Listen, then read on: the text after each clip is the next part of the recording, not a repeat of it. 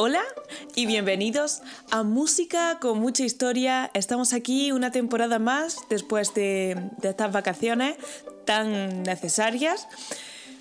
Y venimos otra vez con otra temporada más de música y mucha historia donde vamos a hablar pues de, la historia de la música, de ópera, de compositores, de estilos. Y yo soy Cristina Serra, si es la primera vez que, que nos escuchas.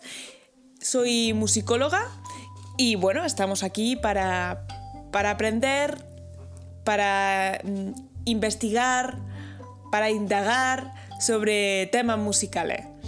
Eh, en esta temporada, bueno, pues eh, tenemos mm, nuevos temas de los que quiero tratar, nuevas secciones, nuevas formas de, enfocar este programa o este podcast que espero que os guste. Eh, bueno, pues empecemos, ¿no? Empecemos ya en materia, hablemos de música.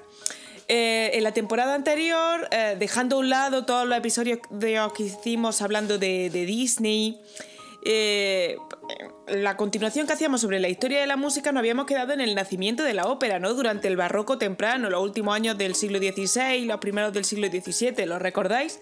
Si no lo recordáis, podéis pausar este episodio nuevo y volver a los episodios anteriores. Pues en este episodio eh, de hoy vamos a hablar del surgimiento del bel canto y de la ópera veneciana.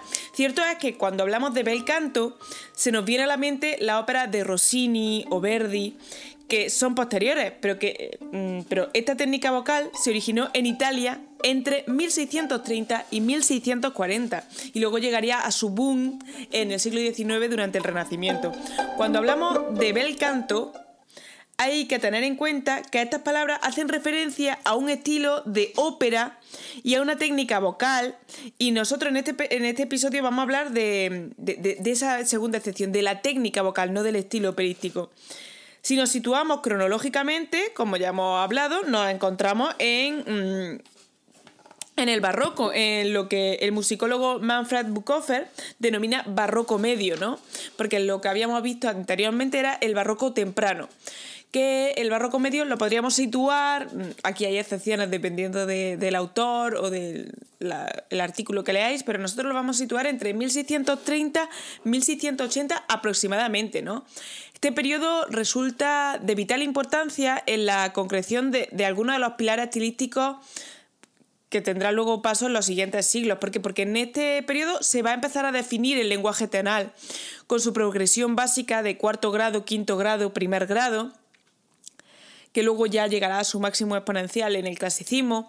La ópera italiana se va a acercar a, su madurez, ¿no? asumiendo ya una forma que mantendrá ya durante los siguientes siguiente año, el recitativo y el, y el aria van a empezar a diferenciarse, ¿no? El primero se va, a volver, se va a volver más contenido, más seco y va a tener un papel para que avance la, historia, mientras que el aria va a tener el papel de, expresar las emociones y los sentimientos del, del intérprete va a aparecer también otro tipo de, estilo, ¿no? Que va a estar entre medias del recitativo y del aria, que va a ser el arioso, ¿no? Que va a tener pues, la libertad formal del recitativo, pero el lucimiento y la emotividad del aria. Y en este momento, pues será cuando aparecerá de lo que vamos a hablar hoy, el bel canto, ¿no? Que repercutirá no solo en la ópera, sino también en la cantata y en el oratorio.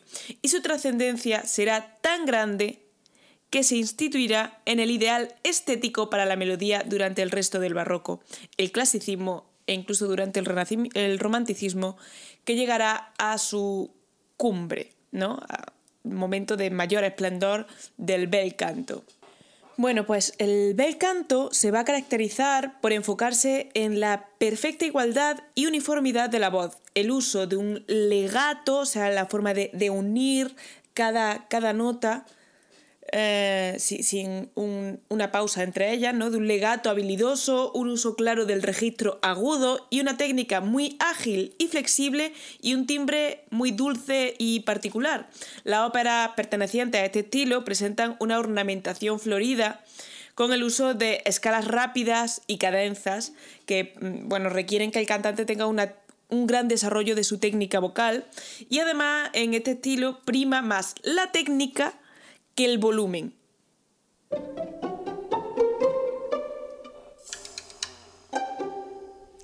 Bien, ¿y dónde surge eh, este bel canto? ¿no? Pues surge en la ópera veneciana, ¿no? El origen de esta técnica la encontramos en el desarrollo de, esta ópera, donde la figura de Monteverdi será sustituida por la de Francesco Cavalli, que nace, entre que nace en 1602 y muere en 1676. Eh, con Cavalli, la ópera alcanza su madurez formal plasmada pues, en la separación entre lo recitativo y la aria, que ya hemos hablado anteriormente, ¿no? Tomando el protagonismo pues las áreas, ¿no? Las cuales irán desarrollando su estructura hacia el área da capo. Y estas áreas van a estar por encima tanto de los recitativos como de los coros y de las partes instrumentales.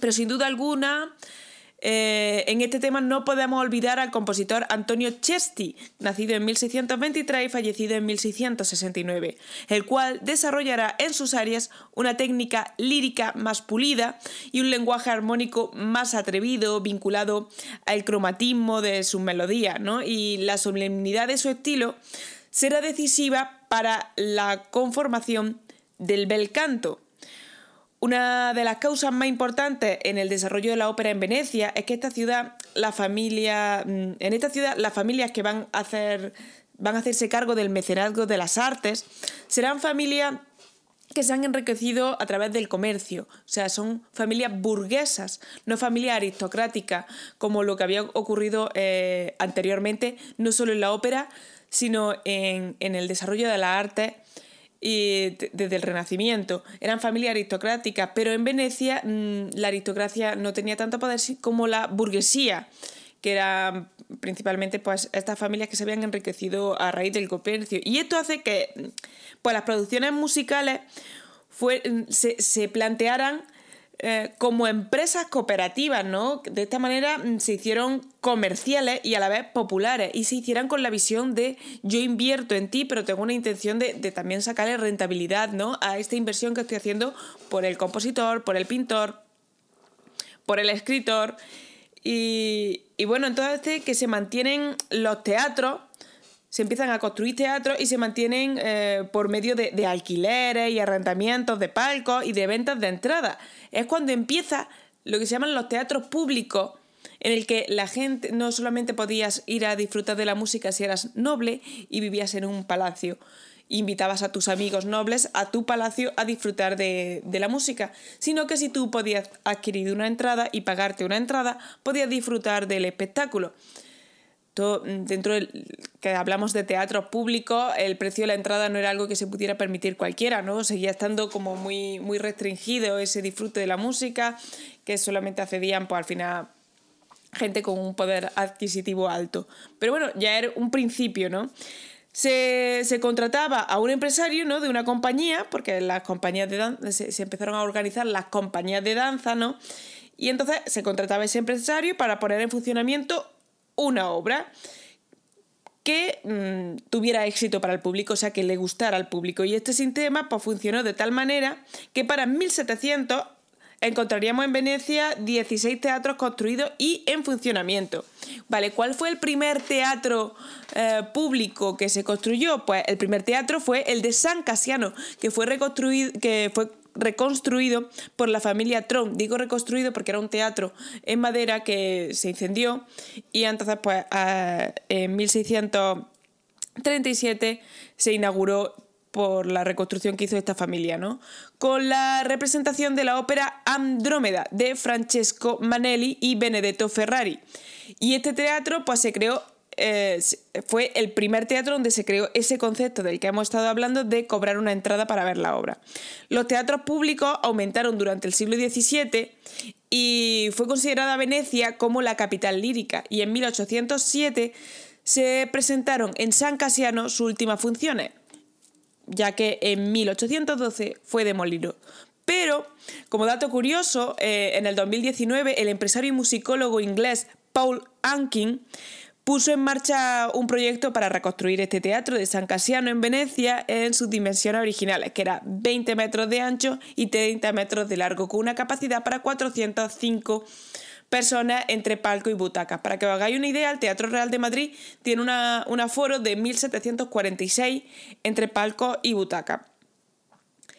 Eh, y con bueno y también este teatro pues lo, quería, lo quiere reconstruir con la maquinaria típica de la época para convertirlo en un auténtico teatro barroco completamente funcional y este nuevo teatro san casiano pues tendrá quieren que tenga una programación propia barroca obviamente basada en títulos conocidos como en títulos mm, aún por descubrir, ¿no? Para eh, incentivar también la investigación y la, eh, y, la recuperación del patrimonio operístico que se ha ido perdiendo con los años. Si alguno de ustedes quiere conocer más, eh, le digo que mm, pueden saber más si echan un vistazo en la web que es teatrosancasiano.it y allí tienen toda la información, las novedades, los avances que está teniendo este proyecto, eh, incluso si queréis eh, promocionarlo y hacer donaciones o cualquier cosa.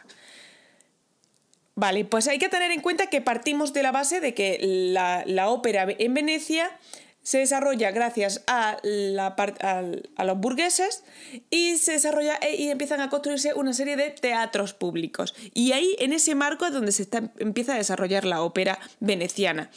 ¿Qué pasa? Que como, al, depender de un público y del, gusto del público, mm, van a buscar algo que sea como mucho. Eh, van a buscar la comercialidad de estas óperas y, el espectáculo y el, impresionismo, ¿no? Para que, para que el público se quede impactado y quiera volver a ir a verlo. De ahí surge el bel canto. ¿Por qué? Porque el bel canto buscaba la excelencia técnica del cantante y su lucimiento. Hablemos de, ese, de ese bel canto, ¿no?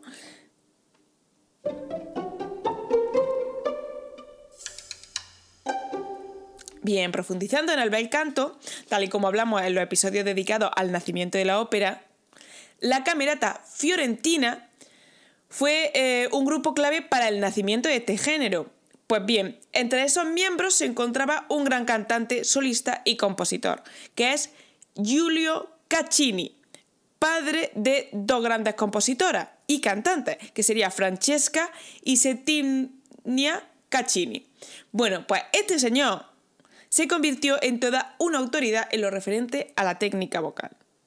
Siguiendo la idea de que los antiguos griegos habían desarrollado formas de expresar todas las emociones a través de la voz, trasladando mm, este enfoque a la lectura de partituras, es decir, vamos a partir de que estamos en el barroco, de que estaba esa mm, recuperación que, venimos que viene ligado desde el Renacimiento, de la teoría de los afectos, de las emociones, y la ópera surge también con el intento de mm, reconstruir y de volver, ¿no? de revolver, de renacer eh, ese teatro eh, de, de, la antigua Grecia y Roma que combinaba la danza, la poesía, la música eso era todo lo que partía. Y parten también de, esa teoría de, las emociones, de esa teoría de los afectos que se está desarrollando en el barroco.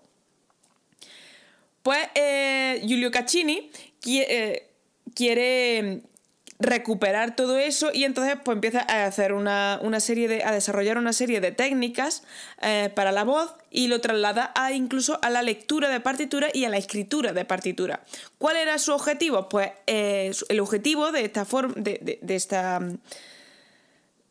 del desarrollo de esta técnica era ayudar a los cantantes a llevar de, a llevar la expresión eh, a llenar de expresión su interpretación, manteniendo la armonía musical con los instrumentos acompañantes.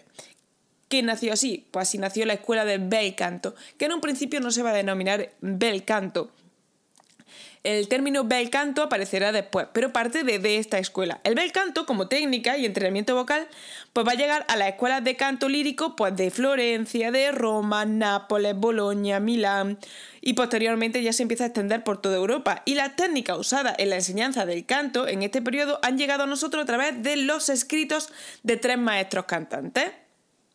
¿Y cuáles son estos escritos que nos han llegado a nosotros? Pues Nuove Musiche de Caccini, que es publicado en 1601, Osservazione sulle fiorite canzoni de Pierfrancesco Tosi de 1723 y Riflessioni pratiche sull'arte di cantare de Giovanni Battista Mancini de 1776.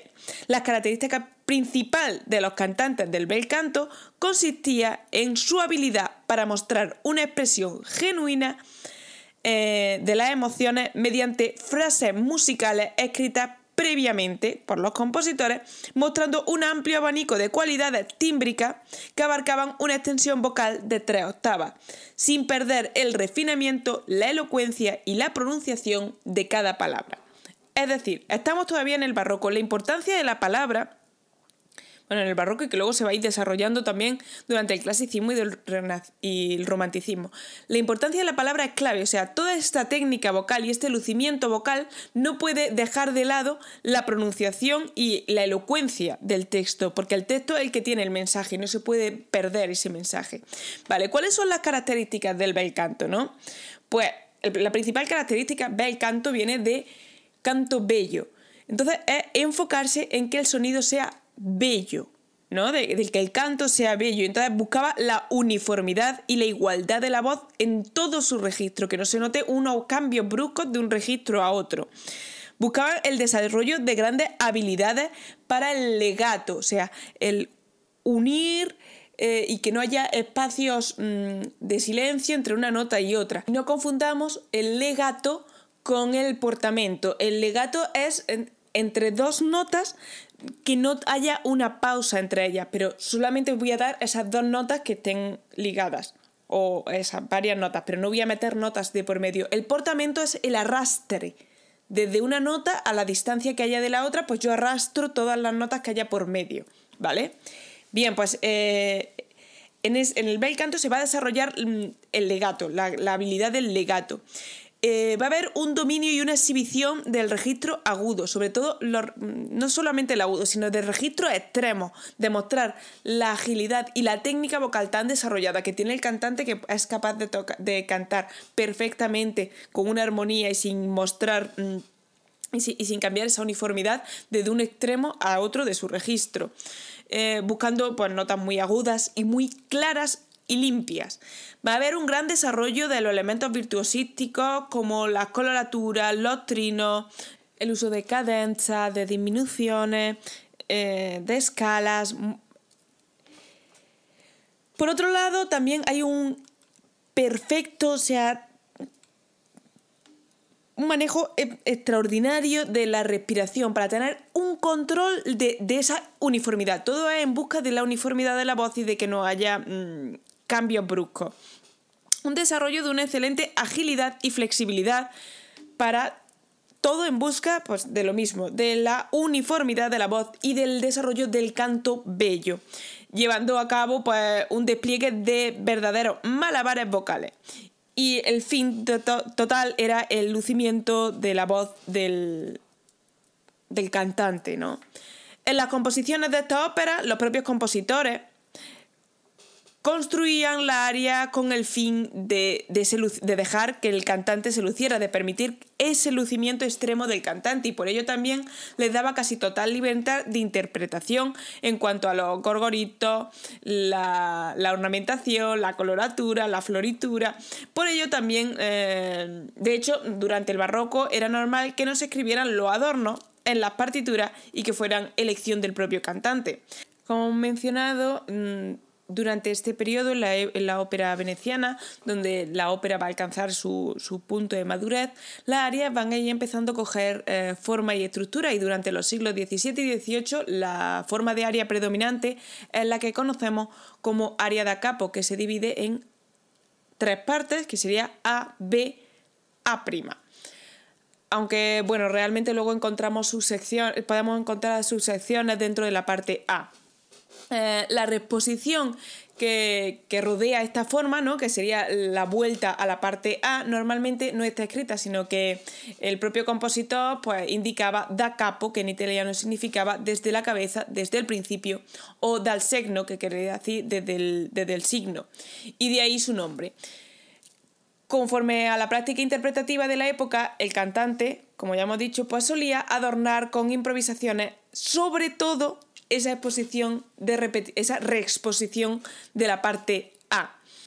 Durante las décadas de 1720 y 1730 es cuando va a surgir este esquema más fijo del área da capo, que al dividirse estas tres partes, como en muchas de las piezas que se empiezan a desarrollar en el barroco y que llegarán al, clasicismo, eh, aparecen mm, estos contrastes de las partes empezará por la parte rápida, lento, rápida. Analicemos la parte A, que no encontraríamos en una parte A de, de un área da capo. Empezaría con un ritornelo instrumental Luego eh, aparecería la exposición completa de una primera estrofa, porque eh, se me ha olvidado comentar que la aria da capo, eh, la, parte lírica o la parte pues, poética del aria da capo, se construyen en dos estrofas. La primera estrofa suele ser mucho más extensa que la segunda estrofa, y la segunda estrofa se hará en, el, en la parte B y la primera estrofa en la parte A. Pues después del ritornelo instrumental aparecerá la exposición completa de la primera estrofa que se moverá desde la tónica hasta el quinto grado o en su caso hasta el relativo...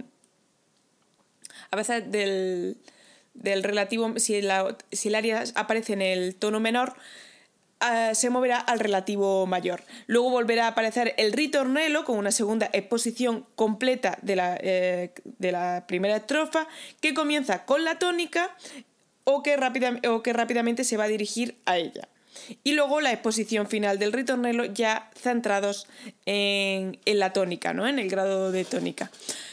En la parte B aparecería la segunda estrofa en el texto y tendría y sería la sección contrastante, tanto rítmicamente como armónicamente, porque al estirar la tónica, volviéndose a menudo pues, a una tonalidad relativa o haciendo algunos cambios de tonalidad, mm, teniendo en cuenta que tampoco hay un margen muy grande para la experimentación, ya que nos encontramos todavía en ese primer desarrollo de la tonalidad que luego llegará mucho más lejos en el clasicismo y en el romanticismo, y esta sección podría estar instrumentada con mayor ligereza y representar generalmente la estrofa completa solo una vez sin repeticiones, aunque podrían repetirse partes internas del texto o hacer quizás en las repeticiones eh, eh, algún cambio de orden de, de los versos para, modificar. Pero normalmente la parte B es mucho más breve y se representa de una sola vez esa estrofa.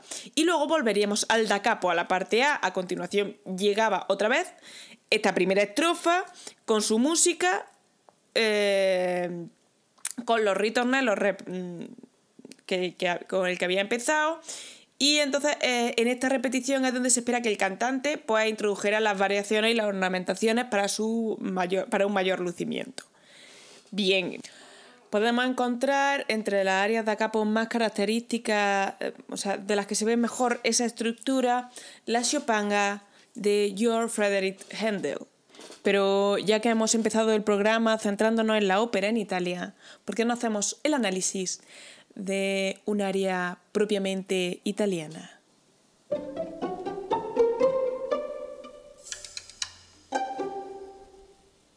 Bien, pues nosotros nos vamos a centrar en el análisis del área del, eh, Leonardo Vinci titulado Vos solcandum mar crudele de su ópera Artaserse, estrenada en Roma en 1730. Esta pieza está compuesta para castrato, eh, ya que en aquella época en Roma estaba prohibida la actuación de mujeres. En este análisis nos centraremos principalmente en la estructura. Como ya hemos comentado, el área de capo tiene una forma A-B-A, forma ternaria.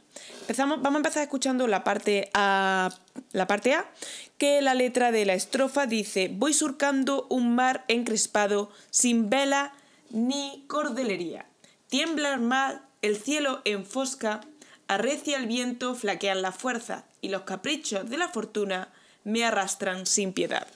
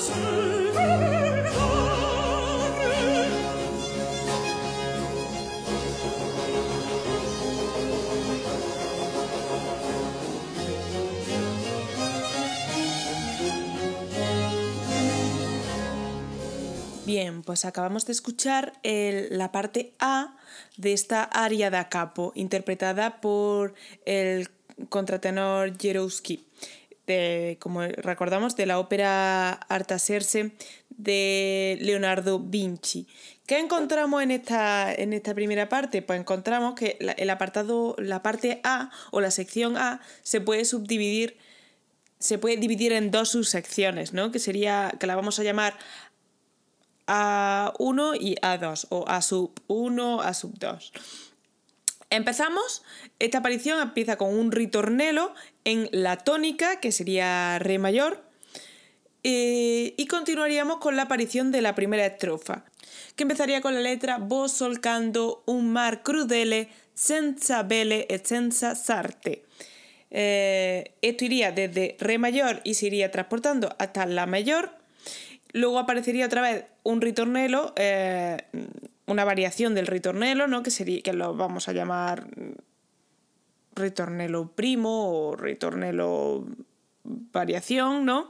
Que esta vez en vez de ir en re mayor, iría en la dominante, en la mayor.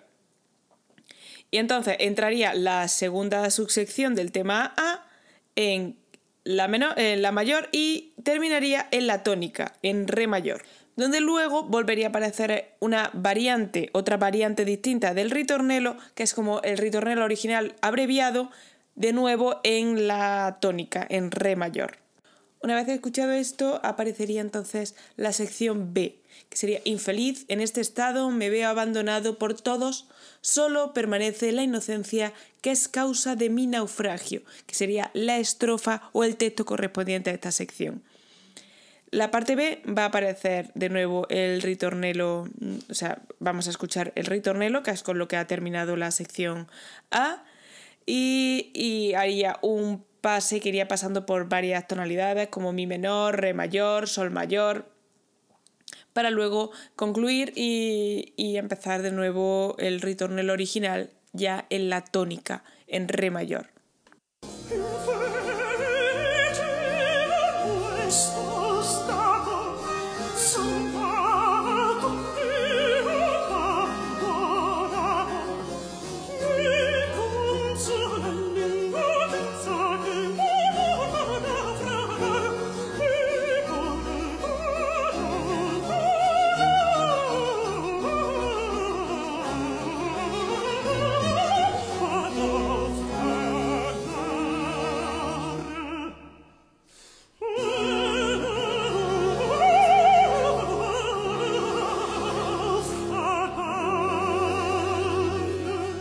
Como vemos, eh, esta sección B es mm, bastante contrastante con la sección A, es diferente en la velocidad, en el carácter mismo de la obra, tiene un relieve menor, eh, además es más breve, como ya hemos dicho. ¿Y qué nos encontramos? Pues nos encontramos que empieza con una secuencia modulante, como ya hemos dicho, que pasa desde Mi menor, mm, luego vuelve a Re mayor, y luego ya aparecería una siguiente sección con Sol mayor, con algunos recuerdos mm, a, la sección central que hemos encontrado en, la parte A. Y bueno, y luego aparecen los compases finales para terminar, eh, que aparece la nota más grave de toda, de toda la pieza, ¿no? de toda la aérea, que sería el Do central del piano, el Do 3, eh, que aparece en una posición bastante destacada. ¿Qué parecería de nuevo? Pues ahora aparece el símbolo de da capo y nos iríamos al principio, donde ya eh, el cantante, en este caso Jarowski, deja un poco a la, improvisación y le añade algo más de floritura para un lucimiento tal y como sería en el, en el barroco.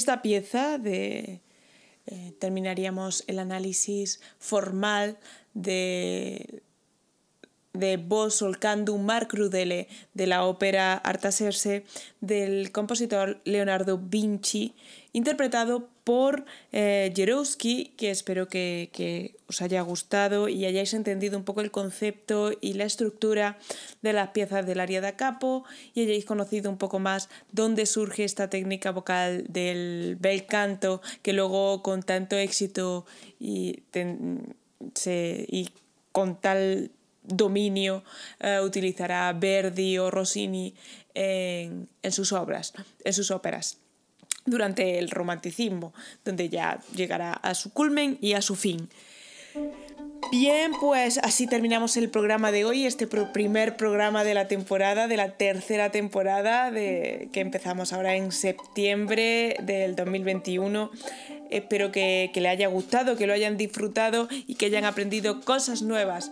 Y si ya sabéis, como siempre, si os ha parecido interesante, si os gusta mi forma de ver la música, de ver la historia y de entender eh, todo, todo esto y de, su difusión, podéis seguirme en mis redes sociales que soy eh, arroba profemusicacris, tanto en Instagram como en Facebook. Además también tenéis los programas subidos a YouTube, también arroba profemusicacris, aunque podéis buscarme por música con mucha historia.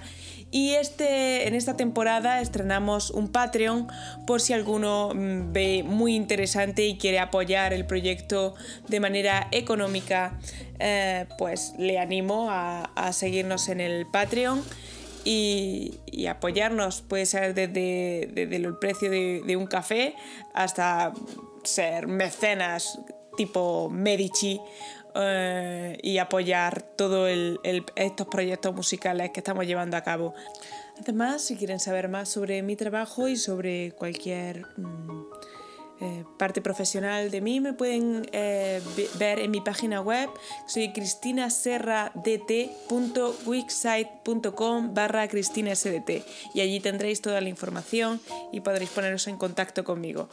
Muchas gracias y nos vemos el próximo domingo un saludo y que pasen buen día. Chao